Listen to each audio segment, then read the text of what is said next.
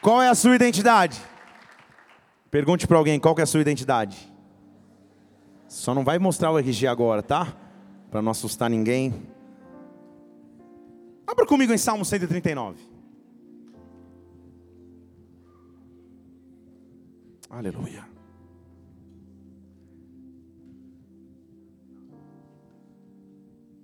Salmo 139. Eu vou ler a partir do versículo 13. Vamos ler a palavra de Deus. Diz assim: Pois tu formaste os meus rins, entreteceste-me no ventre de minha mãe.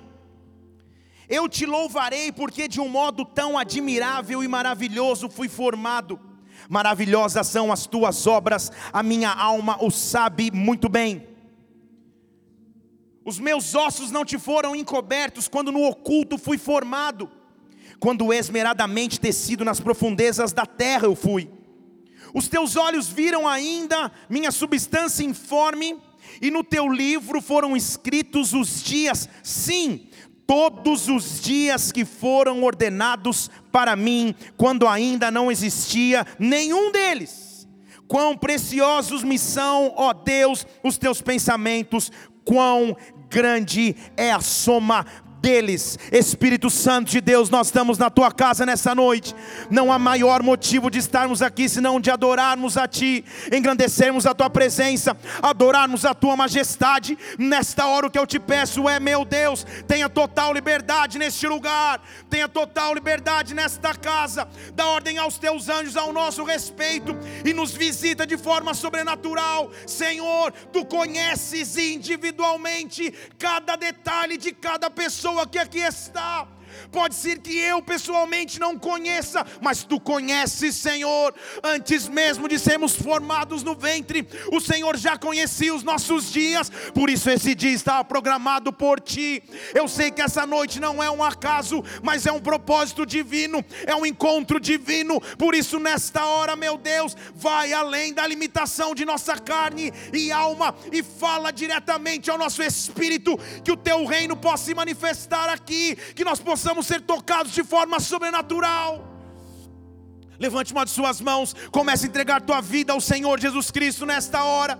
Livre-se de toda preocupação, de toda distração, de toda divagação e se conecte a Ele. Entregue-se a Ele nesta hora. Peça a Ele, fala comigo, meu Deus. Fala comigo, Senhor. Manifesta o teu reino em minha vida. Oh, me marca de forma irreversível a partir desta noite.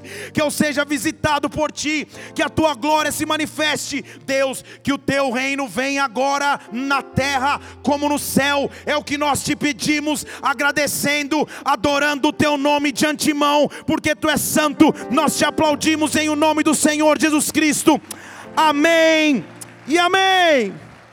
Oh, aleluia. Aplauda o Senhor, adora o Senhor. Aleluia. Não há dúvida que você talvez já tenha assistido um filme hollywoodiano, ou netflixiano, ou em qualquer meio de, de, de comunicação, onde a trama é mais ou menos assim: o personagem principal acorda da noite para o dia sem se lembrar quem é, não sabe de onde veio, muito menos para onde vai, e a trama do filme se desenvolve na sua tentativa de descobrir quem é. Já assistiram algum filme assim? Tipo Identidade, como que é o, como que é o filme mesmo? Identidade Borne, a galera curte, estou ligado. Ou então Chiquititas ou Carrossel, não sei, mas alguma coisa que a trama é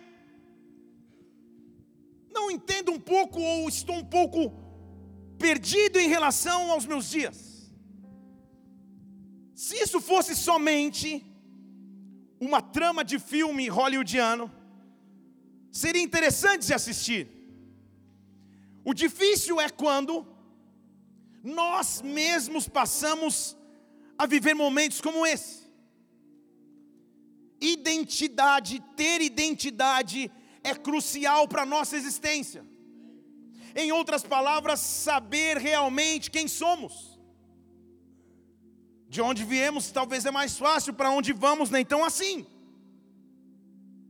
Talvez em nossa caminhada com Deus, em alguns momentos, podemos nos sentir como alguém que teve a sua identidade roubada. Deixa eu tentar explicar em português mais claro. Sabe quando você não consegue mais definir direito qual é o propósito de Deus para a sua vida? Você pode dizer amém, sim, você pode falar amém, amém? Aleluia, está vivo ou não? Diga aleluia. Já está cansado? Fale glória a Deus. Oremos, irmão, mas você vai ficar firme em nome de Jesus, só está começando. Então, muitas vezes, em nossa caminhada de vida e caminhada cristã, nos sentimos perdidos, tentando coexistir, tentando fazer com que o tempo passe para ver se milagrosamente do céu cai a direção, ou a identidade, ou a revelação que eu preciso. Se milagrosamente de repente vem uma direção, uma instrução que me diga para onde eu vou ou para onde eu estou indo.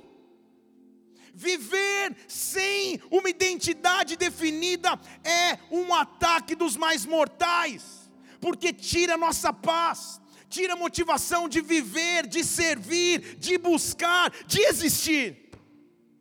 Quando não se sabe direito para onde se está indo, é mais ou menos quando você não se encaixa no presente, mas também não se vê parte do futuro. Quem sabe o que eu estou falando, diga amém aí. Eu creio da parte de Deus, nessas pregações que faremos aqui durante quatro domingos. Hoje é o primeiro, então tem mais três. Eu creio que, direcionado pelo Espírito Santo, Ele vai nos bombardear com esse assunto, para que você seja marcado de maneira definitiva na tua identidade para que o Espírito Santo te revele os seus propósitos mais profundos e sobrenaturais. Deixa eu falar em português claro: Deus vai te visitar nesses tempos com renovo, com instrução, com direção, com alimento, com identidade. Levante uma de suas mãos, que o renovo do céu comece a vir sobre a tua vida, que uma identidade sobrenatural de Deus comece a te marcar, que a instrução dele do alto venha sobre ti, que Deus te visite e direcione nesses dias. Ah, se existir alguma área de sua vida onde não há direção específica, esse é o tempo de receber direção de Deus. Guia-me mansamente, Senhor, guia-me em tuas veredas, leva-me em veredas planas. Peça ao Senhor, porque eu tenho convicção da parte de Deus que Ele vai te marcar nesses dias, Ele vai te marcar nessa série de pregações, porque Deus te chamou com um propósito. Dê um brado ao Senhor e adoro nesse este lugar e adoro. Oh!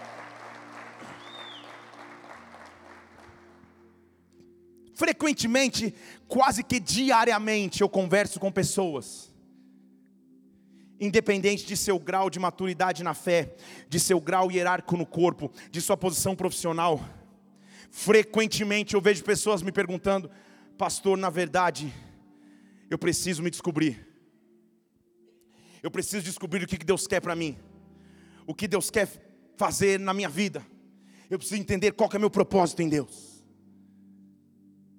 Tem alguém que já se sentiu assim? Levanta a mão, não vou nem olhar. Já abriu o olho, já vi. Ah. Se você conviveu um pouco comigo, próximo, você vai perceber que uma das frases que eu mais falo automaticamente, até instintivamente, sem planejar, é: Deus está no controle vai dar tudo certo. É uma frase meio de, de, de, de defesa de todo pastor, que ouve várias, várias histórias e Deus está no controle. Vai dar tudo certo. Mas é uma frase de afirmação de segurança. Jeremias capítulo 29, versículo 11. O versículo do meu convite de casamento. Aleluia.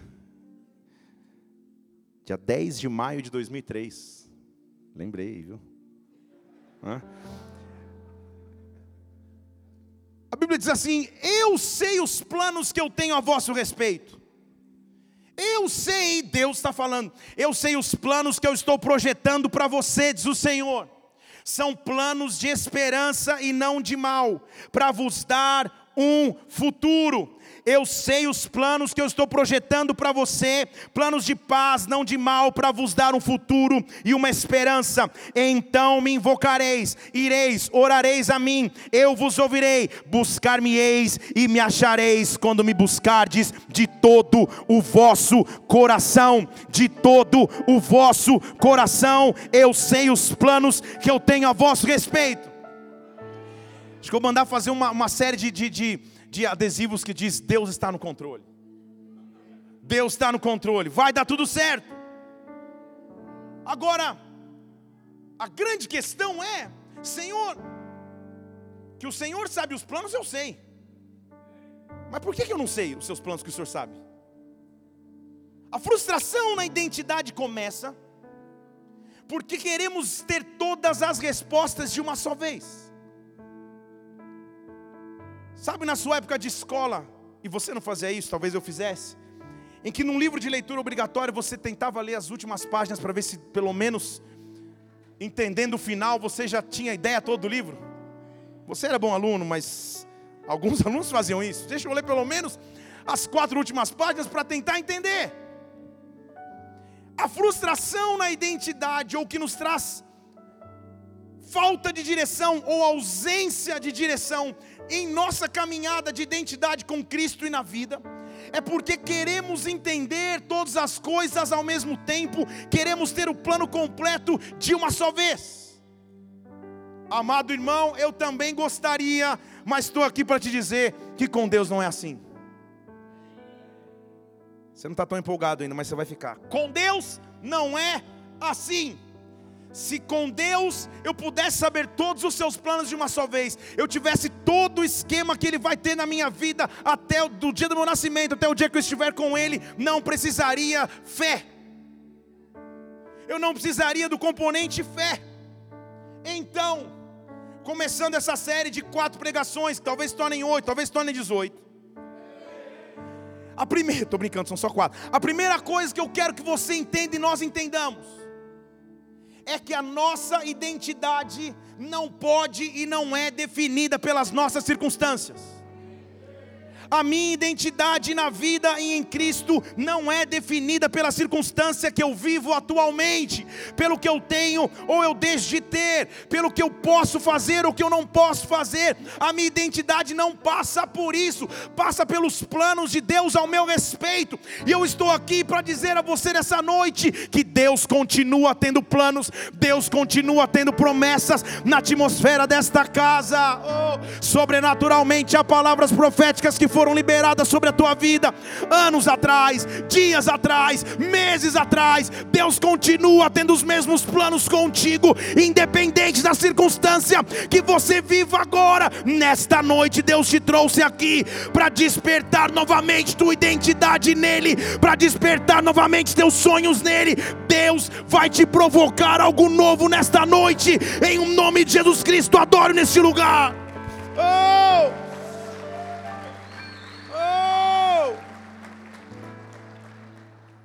Quando não entendemos direito para onde estamos indo, a primeira seta que, que, que nos atinge é que o problema é conosco. E passamos a andar cabisbaixos, com uma tendência a viver isolado, com uma tendência a ficar em isolamento, porque simplesmente não conseguimos nos definir.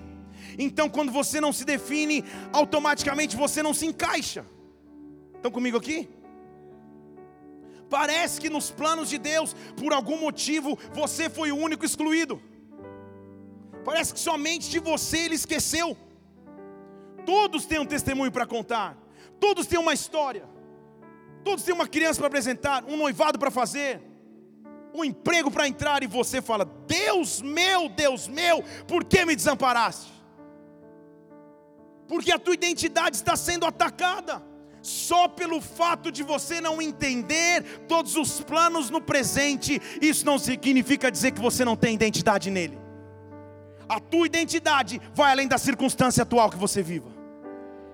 Eu vou continuar falando até você dizer amém de verdade. Tua identidade não é definida pelo que você vive agora, mas pelo que Deus planejou para você. Eu quero que você imagine aqui comigo uma jovem. Uma jovem que tinha como sonho a formação de uma família, a alegria da maternidade. Uma jovem que, principalmente na cultura dos tempos bíblicos, crescia tendo a sua identidade formada por aquilo que ela poderia produzir para sua família, não por quem era ela. Uma jovem que esperava viver os propósitos de Deus na terra, e Deus parece estar cumprindo todo o plano, porque a Bíblia não relata dificuldade para que ela encontre um marido e se case. Ela não sabia, mas estava se casando em uma família de linhagem sacerdotal. Uma família vinda de uma região ou de uma linhagem de sacerdotes. Uma família eframita ou de Efraim, que é uma linha de reis e sacerdotes em Israel. Então, que testemunho maravilhoso essa jovem tinha para contar. Deus tem todo o controle da minha vida, e quando tudo vai dando certo, é mais maravilhoso ainda dizer que Ele está no controle. Minha identidade é ser esposa, minha identidade é ser mãe, está tudo certo, nada vai dar errado.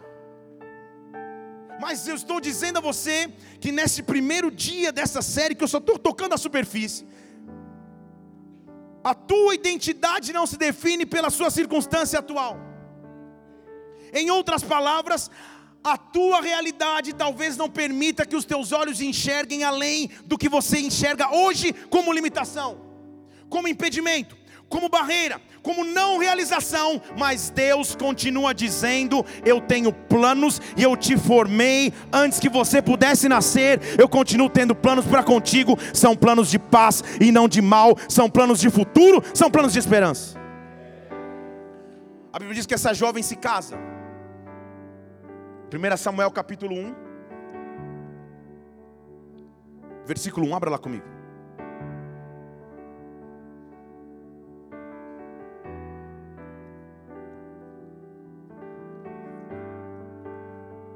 Achou aí? Diga amém. Pouquíssima gente, Jesus Cristo. Se você não achou até agora, acompanha comigo na tela aqui.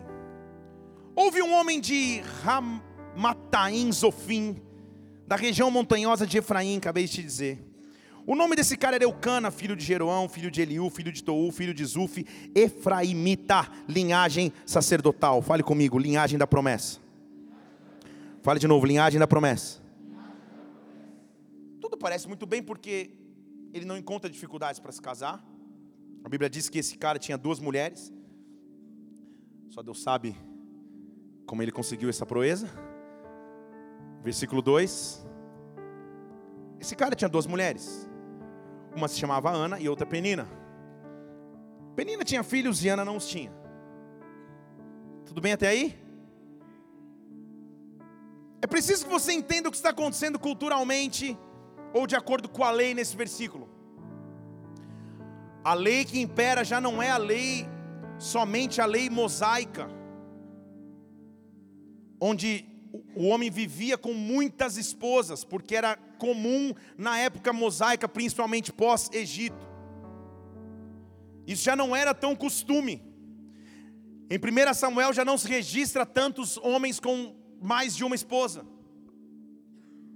Então, o que acontece ou o que permite que Eucana tenha duas mulheres?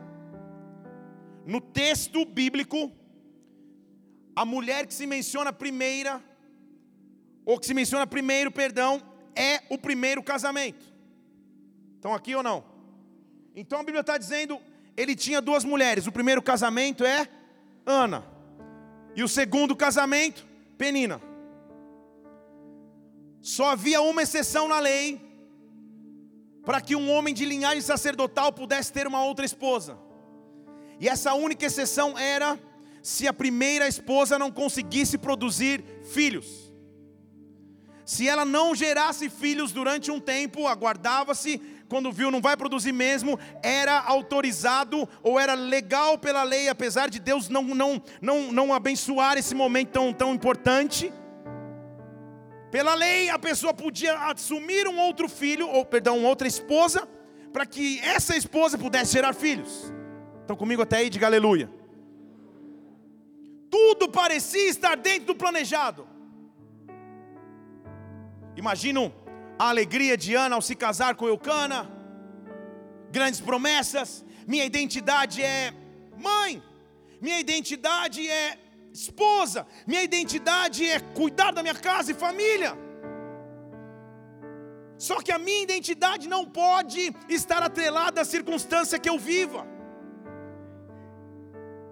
Deus não precisa de nada que você faça para definir a tua identidade. Você entendeu? Deixa eu falar de novo. Porque muitas pessoas falam, pastor, eu preciso entender qual é a minha identidade em Cristo. O que, que eu tenho que fazer para Deus? Não, você não precisa fazer nada para ter uma identidade nele. Deixa eu falar de novo, você não precisa fazer nada para ter uma identidade nele. Agora, depois que você descobriu uma identidade nele, aí você começa a fazer coisas para ele. Eu vou te explicar tudo isso aqui, só estou jogando no ar para você não perder as quatro pregações. Agora a Ana então está em casa, e talvez, no fundo de sua mente, ela já tenha pensado: fazer o quê? A vida é assim mesmo. Talvez isso não seja para mim. Só me resta aceitar. Fazer o quê? Sua identidade começa a ser esmagada quando é afligida pelo conformismo. Quando aparentemente nada pode mudar a sua atual circunstância. Quando você vira e fala: "É, Deus, fazer o quê? Eu acho que meu chamado é do apóstolo Paulo. Ficar solteiro depois o resto da vida, sendo que Paulo não, não ele tinha família, isso é outra história. Minha chamada é não ser mãe. Minha chamada é não crescer profissionalmente. Eu acho que essa sina que o Senhor tem para mim. Só me resta aceitar, só me resta viver sem perspectiva. Deus está aqui nessa noite quebrando essa sentença sobre sua vida, dizendo que independente da circunstância que você tenha agora, da distância que você tenha de Deus agora, Ele não esqueceu das promessas que tem para contigo, Ele não esqueceu daquilo que um dia falou que faria na sua vida, mesmo que a rotina te pressione demais, ao ponto de você não entender mais qual a tua identidade na vida e em Deus. Deus está aqui nessa noite noite para recuperar tua identidade nele, nele e somente nele. Porque a Bíblia não registra até então qualquer tipo de conflito. Ela fazer o quê? É isso, é isso. Casa com a Penina e tudo bem, fazer o quê? Só que a Bíblia diz que o negócio virou uma rotina, porque de ano em ano, versículo 3, de ano em ano, eles subiam para adorar no templo, era uma família de sacerdotes, para sacrificar no templo, ao Senhor dos Exércitos. Lá tinha os sacerdotes, Ofini, Finéias, os filhos do sacerdote Eli. E no dia do sacrifício, Eucana sacrificava, dava quinhões a Penina, sua mulher. Agora presta atenção comigo aqui. A todos os seus filhos e filhas. Está lendo aqui comigo? Filhos e filhas. Porém, a Ana, embora amasse, só dava um quinhão, porque o Senhor tinha lhe fechado o ventre. Sabe quando parece que você está recebendo menos do que merecia? Que a vida não está sendo tão justa com você? Senhor, tudo bem, a, a penininha ter um, um bebezinho bonitinho para brincar pela casa, mas meu Deus, o primeiro dia que ela veio dizendo, estou grávida, fiz o exame da farmácia, eu até fui junto no Seiben, a gente fez o exame de sangue, fiquei feliz por ela, mas Deus, a Bíblia está falando de filhos e filhas. A mulher é uma maternidade ambulante. A mulher respira, tem um filho, respira, tem outro filho, respira, tem outro filho. Senhor, aí afronta demais. Sabe quando o que antes era motivo da tua fé e tua oração se transforma no motivo da tua frustração? Você não entendeu? Só quem passa por dores sabe o que eu estou dizendo. Sabe quando você e sua amiga, vocês duas estão orando juntas. Senhor, envia-nos, Pai, envia-nos, Senhor. Oh, prometido, Senhor, aleluia. Você pensa, ah, o Bad Pitt separou, mas não dá, mora em LA. Aí você, você investe em oração, investe em oração, você, sua amiga, sua amiga te liga. E, ah, você, não tem, você não tem noção o que aconteceu. Aleluia, você.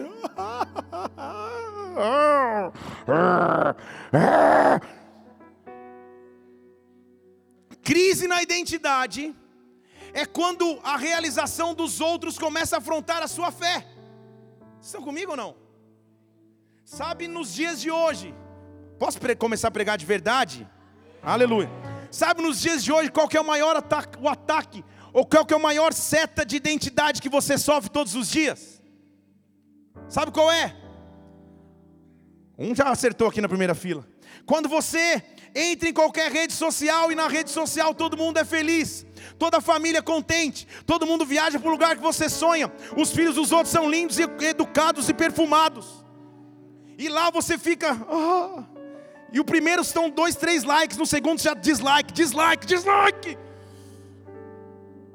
porque afronta a sua fé. Vocês estão aqui? Afronta teu poder de conquistar. Você sonha em realizar coisas, sonha em conquistar coisas, mas a tua identidade em ataque não te permite ver mais alegria no tempo presente. Antes você tinha fé e motivação para orar, agora esse mesmo motivo te traz ferida.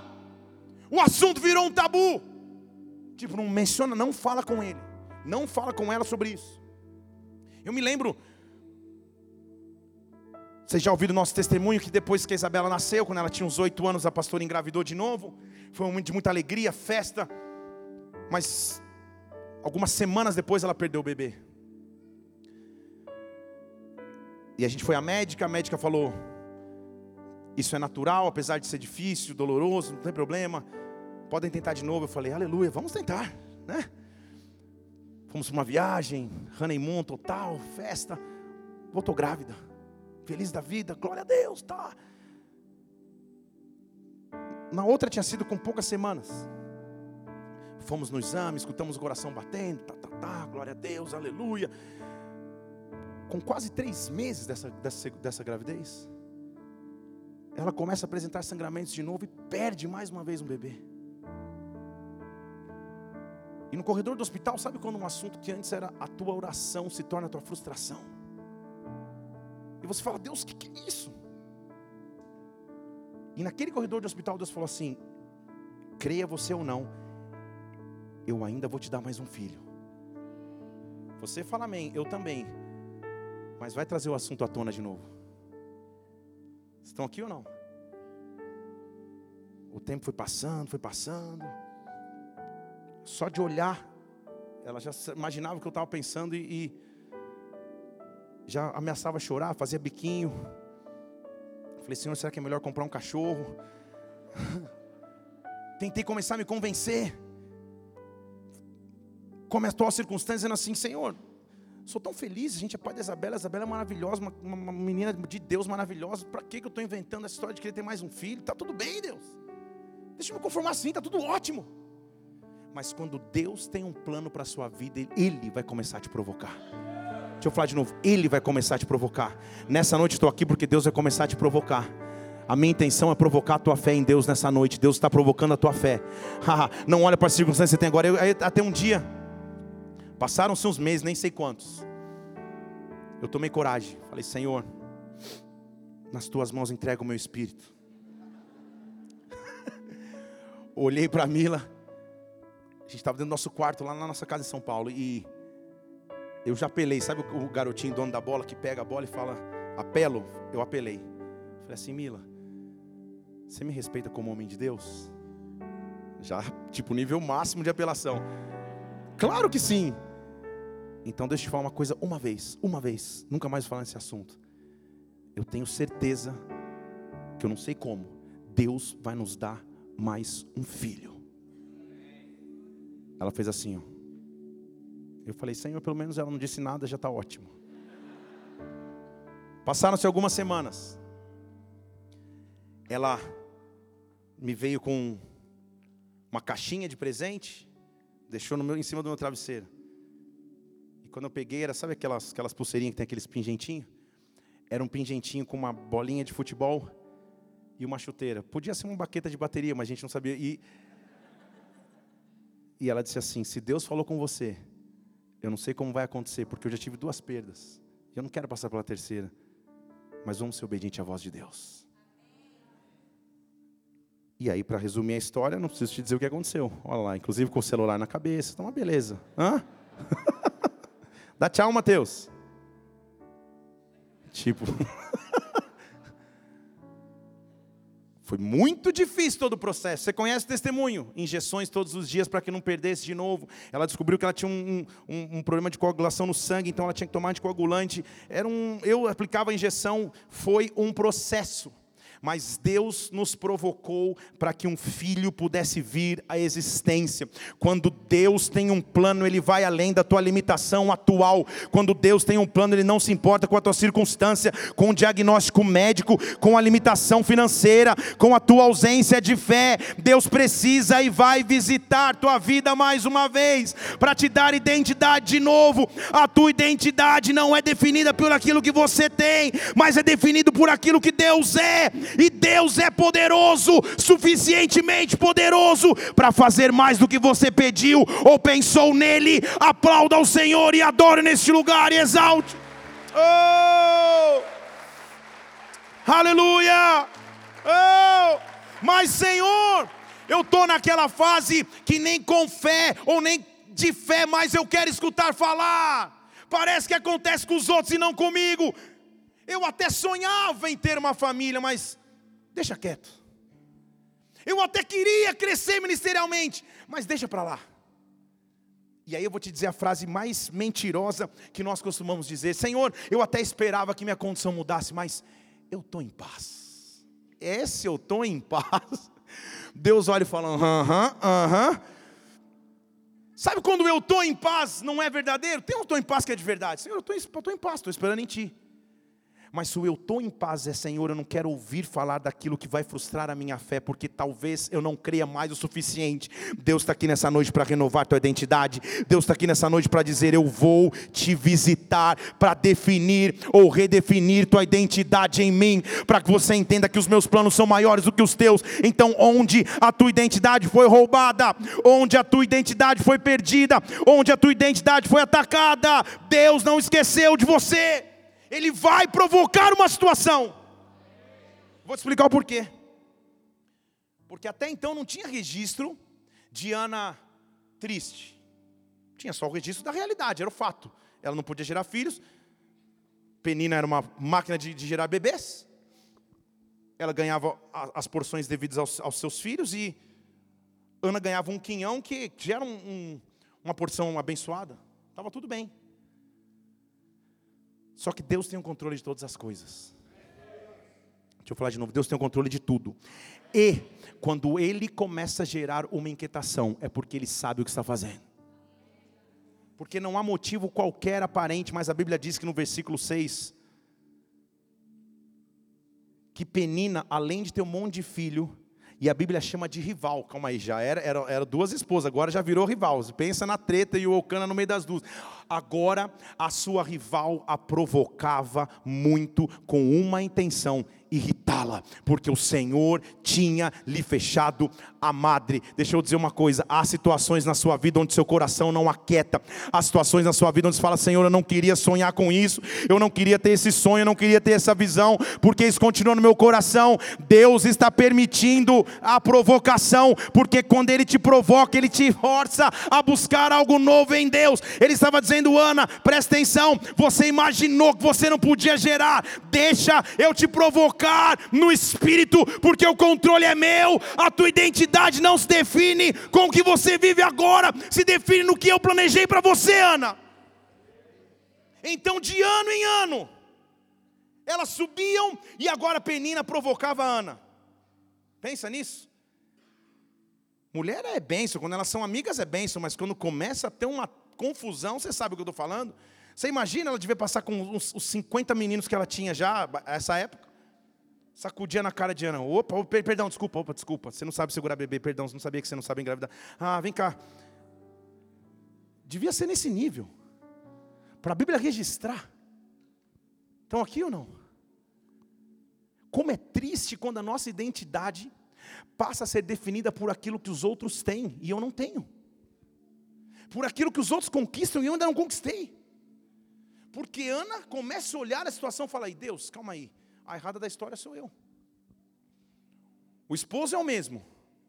Então o problema não é ele, ele gera mais filhos que não sei o quê. Está povoando Israel. Eu aqui, Senhor, sou só um peso. Eu aqui não gero nada. Eu aqui não gero vida. Então a única coisa que eu vou fazer agora é desistir de viver. Porque a Bíblia diz que na provocação de Penina, a Ana, ela chorava. E olha lá comigo, versículo 7, por favor. Ela chorava e não comia. Não comer é tipo, deixei de viver. Não passar na cantina depois, comer o arroz carreteiro que tem hoje. É tipo, não quero nem mais me alimentar. Até a vontade de alimento foi embora. Porque o centro da minha vida se tornou aquilo que eu não tenho.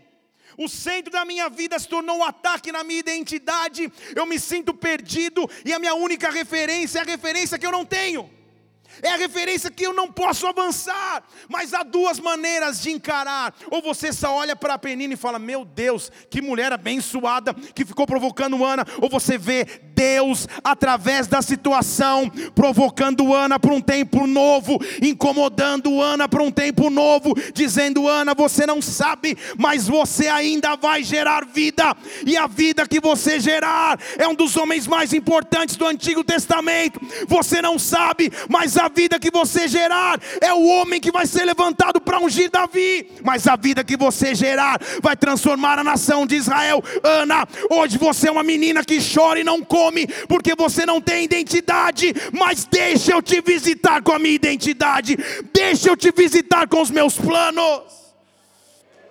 Oh! Oh! oh. Oh, sabe o que eu quero que você faça agora? Comece a pensar na tua própria história, aquilo que você não tem, aquilo que a tua circunstância te pressiona.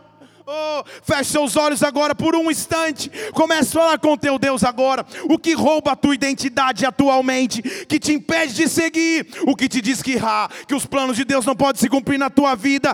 Deus está aqui nesta noite, não te deixando acomodar, não te deixando acomodar. Ele está provocando seu futuro, porque há grandes coisas reservadas por Deus no seu futuro. Seu futuro ministerial está sendo definido nesses dias.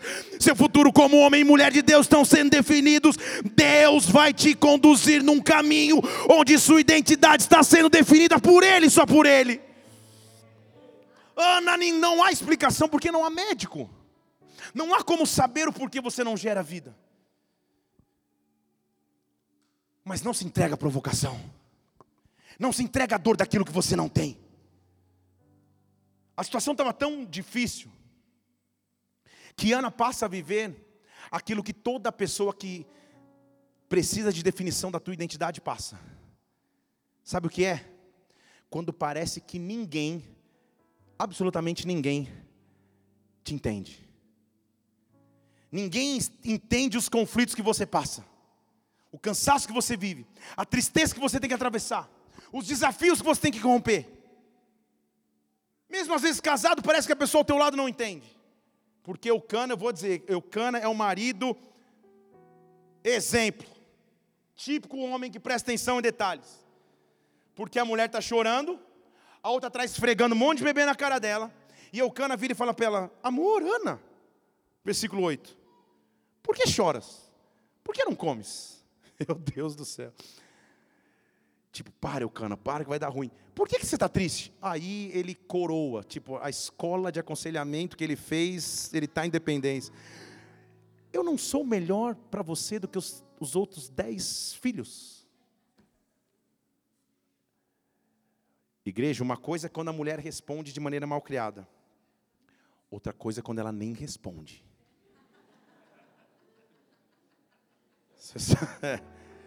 Só os esposos sabem o que eu estou dizendo.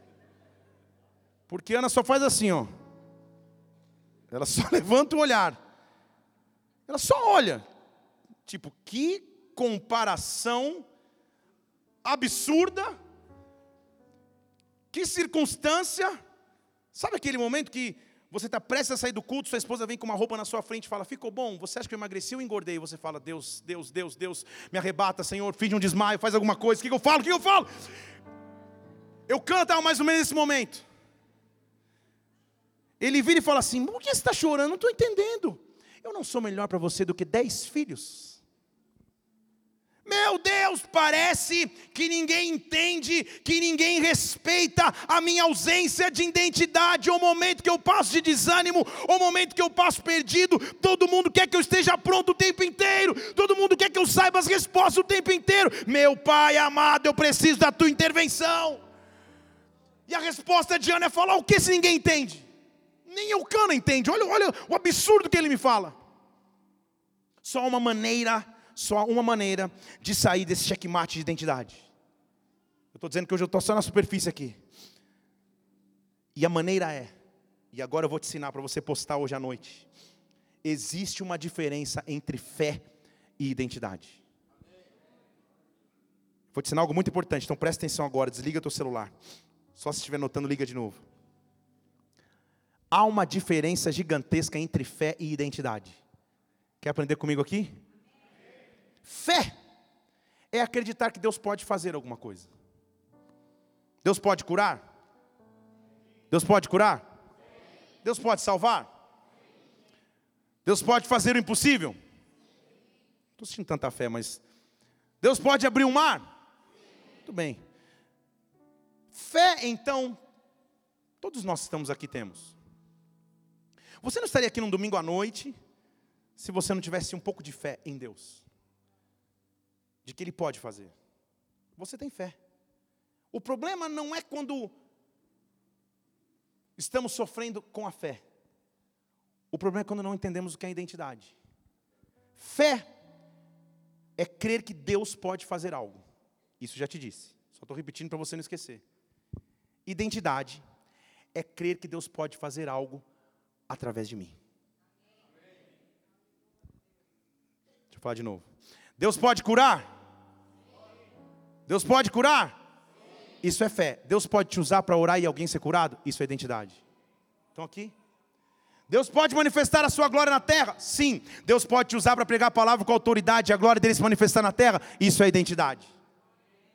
O que está sobre ataque não é a tua fé, mas é a tua identidade é a tua consciência que você faz parte dos planos de Deus na terra, para a sua família, para a sua casa, para a sua igreja, para a sua nação. Deus te chamou porque Ele ainda tem planos para você. Volte a crer, volte a sonhar nele. Identidade é crer que Ele pode, não só pode, Ele vai fazer algo através de mim. Sabe o que Deus estava dizendo para Ana? Ana, não se contente com os filhos de Penina. Não vai ser penina que vai gerar um sacerdote. Identidade é saber que eu posso fazer através de você. Que eu posso fazer através de você. Que eu posso dar sonhos para você. Que eu posso revelar coisas a você. Identidade é saber que Deus pode e vai me usar. Eu preciso da tua identidade, Pai. Identidade só vem com comprometimento. Identidade só vem com entrega, com busca a uma fonte correta de identidade. Minha identidade não se define por quem está do meu lado, por o que as pessoas falam ou deixam de falar. Identidade não está somente quando alguém põe a mão na minha cabeça, somente quando eu acordo sabendo os planos de Deus, somente quando eu tiro uma palavrinha na caixinha de promessas. Identidade está no dia a dia de convívio com o Pai. Mas o que Ele está dizendo nessa noite é contigo sim, é contigo sim. Eu posso e vou fazer através de ti sim. Eu vou, eu sinto Deus acordando sonhos de novo, promessas de novo, em todas as áreas da sua vida. É contigo sim. Identidade é saber que Ele pode fazer algo através de mim, que eu faço parte dos seus planos. Deus não esqueceu de mim. Deus Deus não esqueceu de mim, mesmo que eu não veja, mesmo que eu não saiba, mesmo que eu não escute, Deus não esqueceu de mim. Isaías 55, 8 diz: Os meus pensamentos não são igual aos seus. Os meus pensamentos não são igual aos seus. Os seus caminhos não são os meus, do Senhor. Olha lá, Isaías 55, 8. Os meus pensamentos não são os vossos, nem os vossos caminhos os meus, diz o Senhor. Na linguagem de hoje, esse versículo diz assim: Você não sabe de nada, seu inocente. É isso que Deus está dizendo. Não pense que você sabe de tudo, porque os meus pensamentos não são igual aos teus. Os meus caminhos não são igual aos teus, porque assim como o céu é mais alto que a terra, os meus caminhos são mais altos que os seus caminhos, os meus pensamentos mais altos que os seus pensamentos. Então não tente compreender tudo, não tente discernir tudo, você nunca vai saber tudo, você vai descobrir ao caminhar. Identidade de vida com Deus se descobre quando se continua caminhando nele. Deixa eu explicar em português claro. Há pessoas que ficam esperando uma autodefinição. Deus, para que, o Senhor me chamou, Pai? Me faz sonhar. Vamos falar ministerialmente aqui dentro.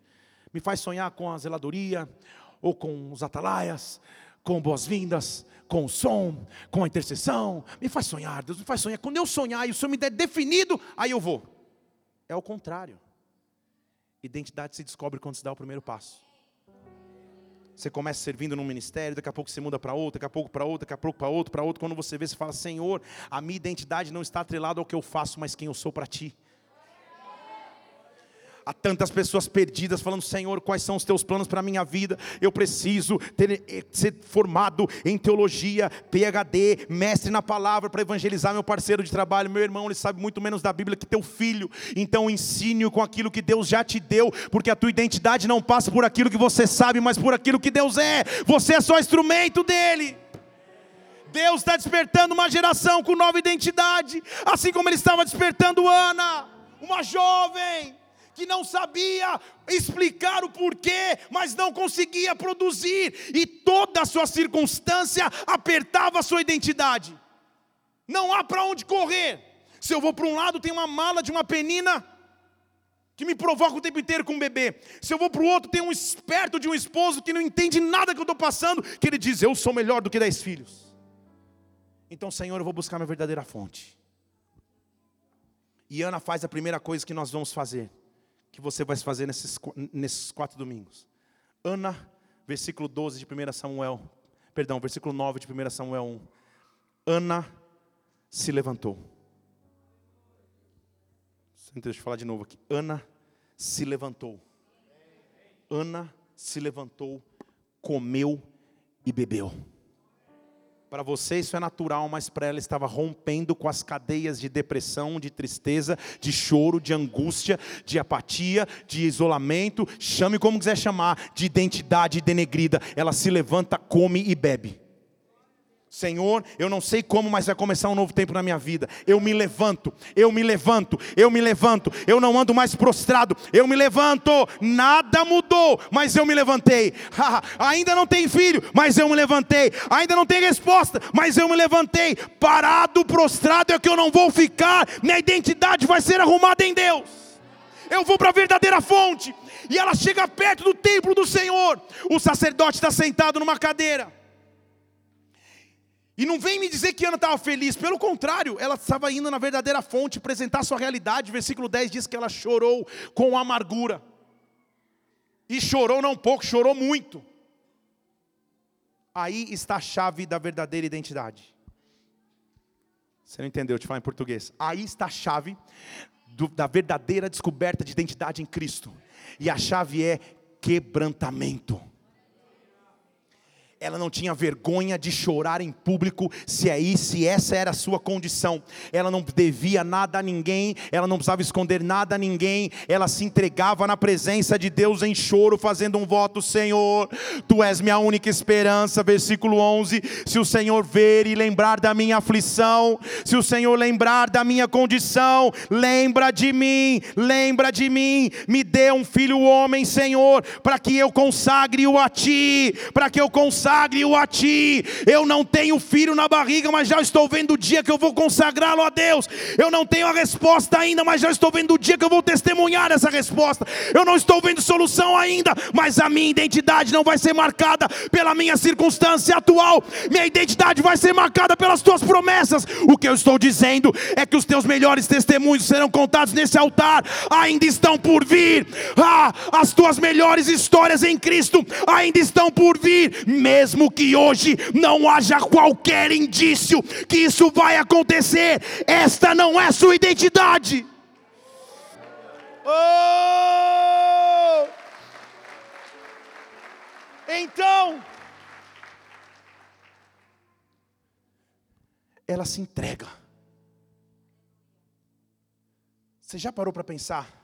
E cada um tem um jeito de ser. Mas você já parou pensar o porquê do motivo de, principalmente momentos de adoração, você não conseguir se entregar? Porque talvez você esteja à margem daquele momento. Deixou de se entregar. Você está aqui, a igreja está. Toque em mim de novo, enche-me. Do seu lado sempre tem uns que. Ah, e você. Você sabe como é, você, você já até evita falar isso aí, meu Deus, parece um helicóptero aí. E você está assim, toque em mim. Poxa, já até cheguei atrasado, pensei que o louvor ia acabar. Só deve faltar mais uma. Deixa eu beber água. Estão aqui ou não estão? Ana escolheu reagir de outra maneira. Senhor, te adorar quando tudo está fácil, glória a Deus. Te adorar quando São Paulo é líder do campeonato, beleza. Quando cai assustadoramente no segundo turno, Deus é difícil. Estou usando um exemplo hipotético, me empolguei, mas te adorar, quando tudo deu certo, glória a Deus. O difícil é vir aqui com a mesma fé, com o mesmo nível de entrega, quando tudo que eu queria é ficar num refúgio quieto refúgio chamado provocação, refúgio chamado incompreensão, refúgio chamado ausência de identidade, mas é exatamente neste momento que eu me levanto. Ninguém pode julgar a minha história, ninguém pode julgar o que eu passei, ninguém pode entender o que eu estou passando. Então, Senhor, eu preciso ir para a tua presença e com fé, eu pego o último fio de fé que eu ainda tenho, eu faço um voto contigo. Se o Senhor lembrar da minha causa, eu vou consagrar a ti essa causa. E aí você fala, glória a Deus. Agora mudou a vida dela porque ela vai ser completamente compreendida. E Ana chega lá e a Bíblia diz que, versículo 12, ela ficou perante o Senhor, tipo na porta do templo. E Eli está sentado lá, sacerdote, sentado na cadeira, observando o clamor. E ela está, uau, Sabe quando você está orando, mas é para você, mas mesmo você está mexendo a boca? Você tem, tem um momento que você faz essas loucuras. Eu faço toda madrugada. Não dá para fazer barulho, então você fica, Senhor, em nome de Jesus, glória a Deus. Hoje eu estava voando à tarde, voltando de Curitiba. Eu preguei ontem em Curitiba. E eu estava no avião hoje, e com fone de ouvido, aqueles que isola, eu escutando um, um louvor. E sabe quando você se empolga? E o fone já te faz perder a noção da realidade. Então você fala mais alto que o natural. Então, tinha uma mulher do meu lado, com aquele travesseirinho, quase dormindo no meu ombro. E, e eu preparando a palavra aqui, tal, estudando e ouvindo uma, uma, uma adoração. Daqui a pouco eu, chatarabá, deu uma rajada. a mulher fez assim, tipo. Esse africano aí, não sei não, deve ser da Nigéria, alguma coisa assim. Aí eu, eu deu uma disfarçada. Tem hora que dá para segurar. Ana estava assim, ela falou: não importa o que vocês vão pensar de mim. Minha identidade tem que ser definida por Deus. Não importa o que vão falar. Ah, não, hoje vão falar que eu chorei demais na igreja. Hoje vão falar que eu abracei demais o meu irmão. Que eu vim falar com o pastor, fiquei muito tempo. Não importa a minha identidade. Não depende do que as pessoas falem a meu respeito. Depende do que Deus vai dizer em mim, através de mim. Senhor, tu és a fonte de vida que eu preciso. Tu és a fonte de vida que eu preciso. Renova minha fé, renova minha esperança, renova minha alegria. Sabe o que Deus me mostrou? E porque Ele me pediu para falar sobre esse tema durante quatro domingos, Ele mostrou que no final desse ano, muitas pessoas estão chegando se arrastando, cansadas, cansadas, porque aparentemente as promessas de Deus não chegam, elas tardam, parece que nunca vai acontecer, e um desânimo, uma tristeza, um isolamento bateu no teu coração, mas nessa noite Deus está te chamando para ir além, Deus está te chamando para ir além, entregue-se novamente a Ele, entregue-se novamente a Ele. Oh! E aí, Vamos na sucessão aqui da identidade circunstancial. A rival provocava. O marido, tipo, agora não dava para contar, não estava nem entendendo a minha dor. Então eu vou para os pés do Senhor. Está falando esses votos. E Eli, o sacerdote, é o sacerdote. Ele olha lá de cima, versículo 12. Ele olha para a mulher orando. Observa sua boca, versículo 13 diz que ele. Ana estava no seu coração, só mexendo os lábios. E Eli, o sacerdote, ele olhou e falou: Ih, meu Deus. Estão comigo aqui? Essa mulher está embriagada. Senhor, aí, aí está demais, hein? Uma coisa é não ser compreendida pela minha rival, pelo meu esposo que não consegue entender. Outra coisa é ser ferida pela instituição que eu deveria ser abraçada. Estão aqui? Agora você ficou até em silêncio. Porque ele vira para ele e fala assim: oh, deixa eu falar uma coisa para você. Versículo 14. Para de tomar esse Guaraná aí. É o que ele fala para ela. A mulher está rasgando a sua alma na presença de Deus. O sacerdote vem, ao invés de falar, Deus te abençoe, vá em paz, Deus te é contigo, ele fala, ei, até quando você vai ficar bêbado aqui nas ruas? Se afasta do vinho. Estava bem de revelação Eli, estava top. Estava ouvindo bem o Espírito. Havia duas opções, ou Ana voltava para casa triste, ou ela continuava clamando. Sabe o que ela diz? Ah, ah, ah, ah. ah. Senhor meu, deixa eu te explicar, eu nem precisaria, mas eu estou atribulada de espírito. Eu não bebi vinho nem bebida forte, eu derramei minha alma perante o Senhor. Não é porque a instituição erra contigo que você tem que se ferir com a instituição. Estão aqui? Talvez já tenha sido alvo de uma profetada. Alguém falou alguma coisa, eis que eu vejo. Você vai visitar a igreja, primeira vez, acabou de se converter. Vejo você pregando. Senhor, acabei de converter. Deus tem pressa na tua vida. Sabe quando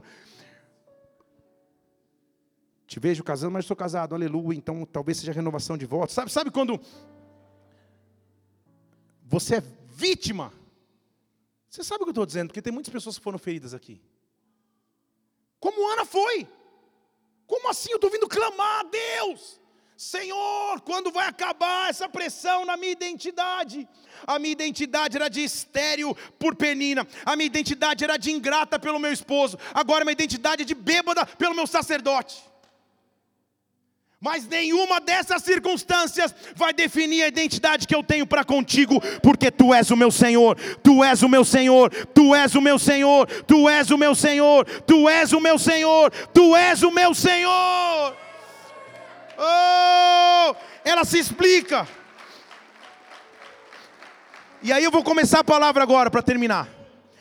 Aí ela se explica, fala: Não, não estou bêbada, não. Ela ainda se explica, tem, tem, tem, tem a paciência de se explicar. E Eli fala para ela no versículo 17: então faz o seguinte, mal aí, vá em paz, e Deus te conceda o que você pediu. Ele não sabia o que era. Vá em paz, que Deus te conceda o seu pedido.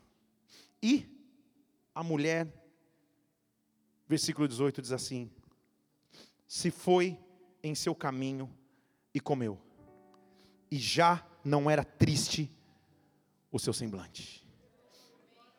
Deixa eu falar de novo. Já não era triste o seu semblante.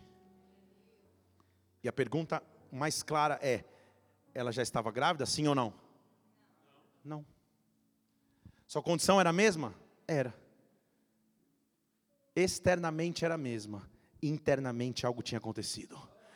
Externamente ela não tinha nada que mudasse sua identidade, mas internamente alguém a tinha visitado. O que eu estou dizendo é que nesses próximos dias Deus vai te visitar no teu interior.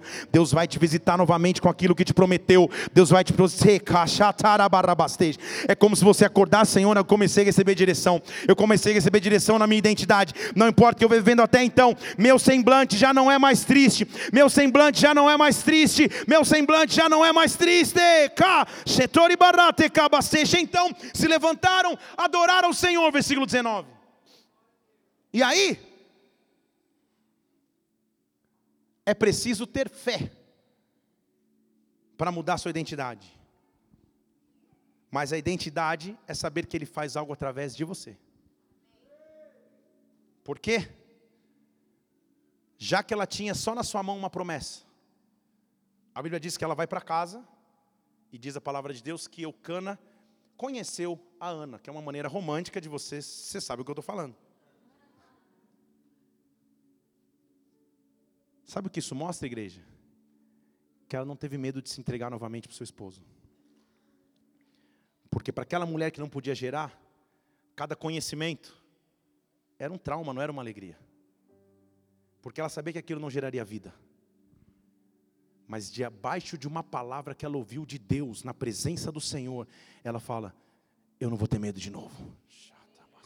Eu não vou ter medo de novo. Eu não vou ter medo de novo. Eu vou conhecer o meu esposo como eu tenho que fazer, porque só andando pela fé a minha identidade é transformada. E a Bíblia diz que ela conheceu a Ana, ele conheceu, Eucana conheceu a sua mulher, e, final do versículo 19, o Senhor se lembrou dela. O Senhor se lembrou dela, não no sentido original, porque no original não quer dizer que ele tem esquecido para se lembrar. Se lembrar significa dizer: o Senhor cumpriu as promessas sobre ela. O Senhor cumpriu as promessas sobre ela. Chegou o tempo de sobre a sua vida Deus cumprir as promessas de sobre a sua identidade. Eu não sei como você entrou aqui hoje, mas o que eu sei é que Deus vai começar a te marcar de forma sobrenatural. A tua identidade identidade não se define pela ausência de circunstâncias que você tem agora. Talvez tua condição financeira não te permita sonhar. Talvez tua condição emocional não te permita avançar. Talvez tua personalidade não te permita seguir. Talvez os teus traumas te pressionem a retroceder. Mas Deus nessa noite está vindo te visitar. Na presença dele, Ele está dizendo: perca o controle sobre si mesmo e coloque o controle nas minhas mãos. Oh, ele conheceu a sua mulher e o Senhor se lembrou dela. Você imagina essa jovem que frequentemente, mensalmente sabia que não estava grávida. Quando passa o primeiro mês, alguma coisa acontece, ela fala: opa. Segundo mês, ela, opa, agenda ginecologista. Não tinha, gente. Ela começou a perceber: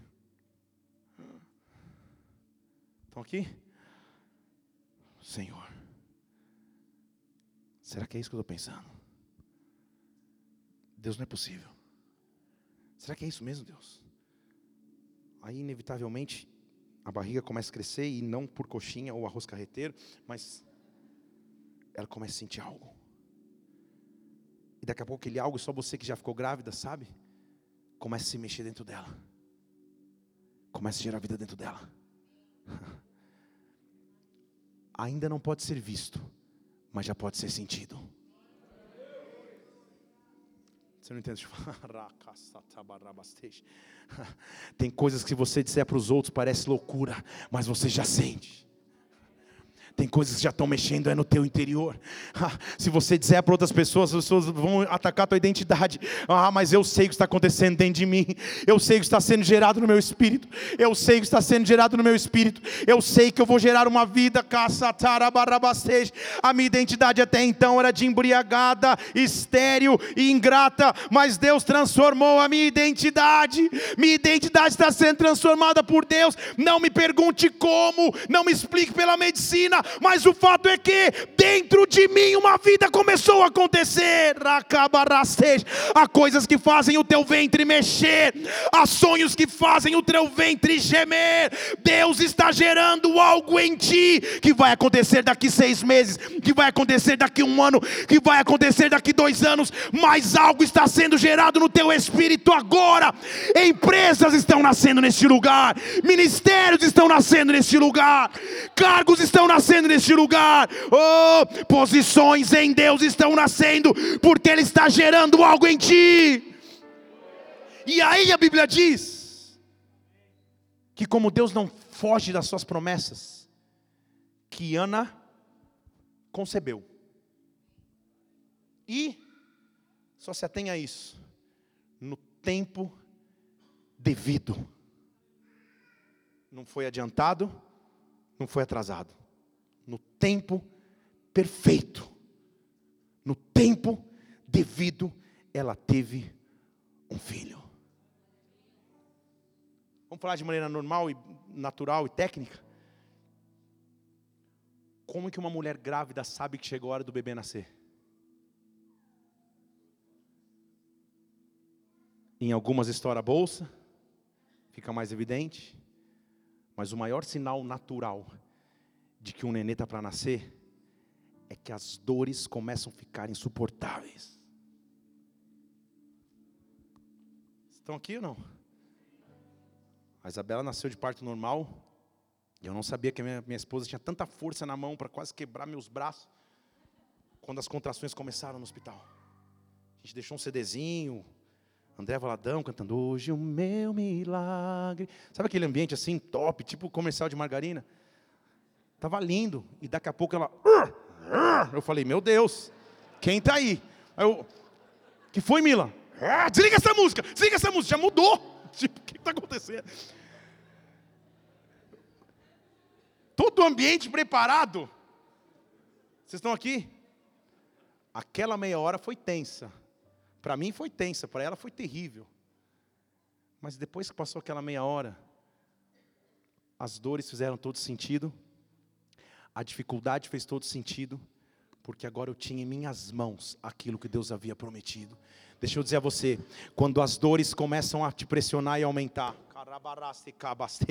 é, isso não quer dizer que é tempo de parar ou de retroceder, isso só quer dizer que você está gerando algo novo. Mas quando as dores aumentam, é porque está chegando a hora de nascer um ciclo novo, de nascer um tempo novo, de ter identidade novamente marcada. O Senhor vai se lembrar de ti, e eu estou dizendo: no tempo devido, você vai gerar vida, no tempo devido, a identidade de Deus vai ser marcada em ti. Deus está dizendo, está além da tua circunstância ande pela fé, uma fé que tem identidade. E eu vou. e aí? Eu vou terminar aqui essa, essa primeira parte para ficar tipo Netflix. Próximo episódio. Na Bíblia, havia um costume de quando a mulher engravidava, ela cantava alguns registros bíblicos disso. A própria Ana, quando engravidou, a Bíblia registra um cântico de Ana. Maria, quando engravidou, houve um cântico de Maria. Ela disse: Minha alma engrandece ao Senhor, meu espírito se alegra em Deus, Tu és meu Salvador. Ela fez um cântico.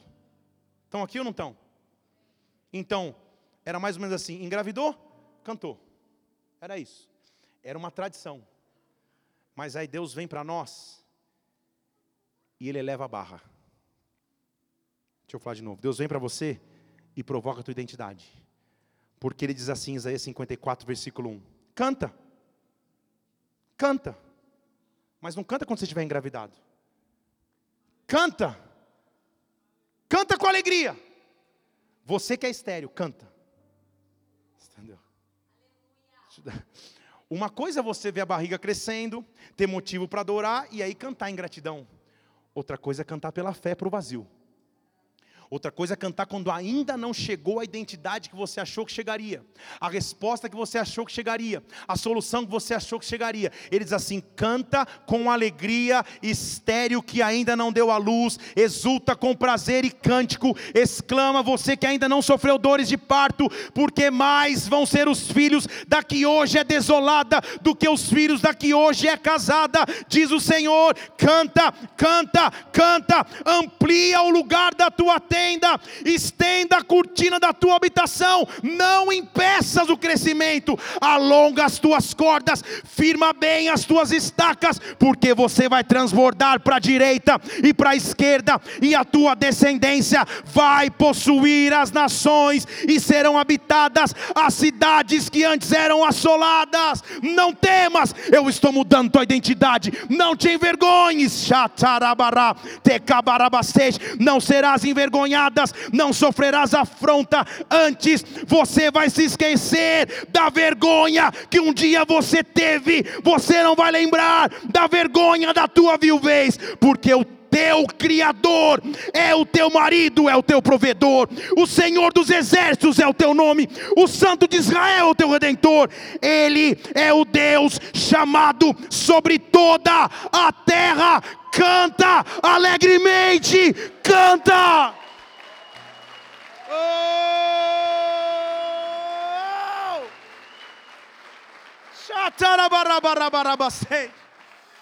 Feche seus olhos só por um instante.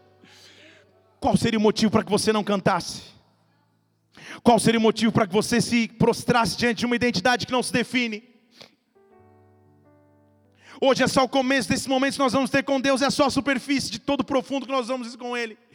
Mas se você não entender que a tua identidade vai além das tuas circunstâncias, vai além da limitação que você possa ter, das dúvidas que você possa ter, vai além da tua própria alma, porque a tua alma te diz para parar, tua alma te diz para retroceder, tua alma te diz para se isolar, e Deus está dizendo: canta alegremente, você que ainda não tinha gerado frutos, canta alegremente. Oh, Chatarabarabarabastei.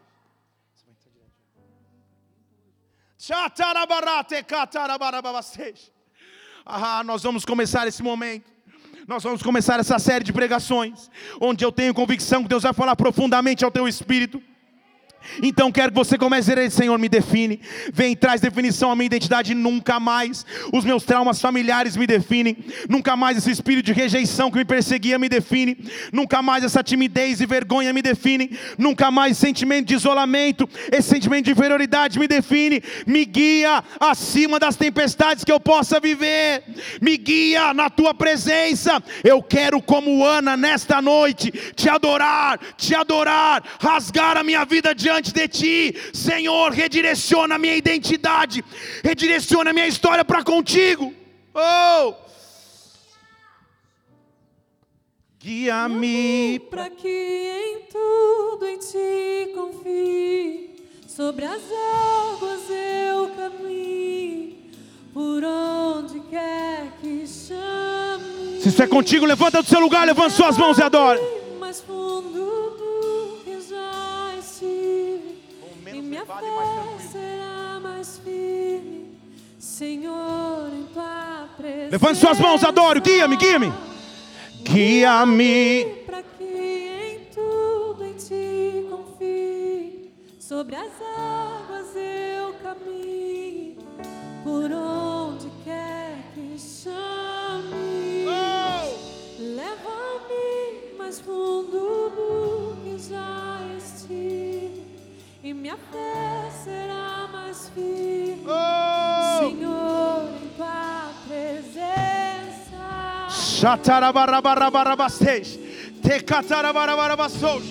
Eu quero que nessa hora você se entregue diante de Deus. Nós vamos cantar essa música do início. Nós vamos cantar desde o começo. E Deus vai te visitar de forma sobrenatural. O Espírito Santo vai te invadir de forma sobrenatural. Ele vai marcar tua identidade nele. Nesses próximos cultos, Ele vai te levar para águas profundas para mostrar os propósitos que Ele tem para contigo. Vamos adorá-lo. Tua voz me chama, Senhor. Tua voz me chama sobre as águas,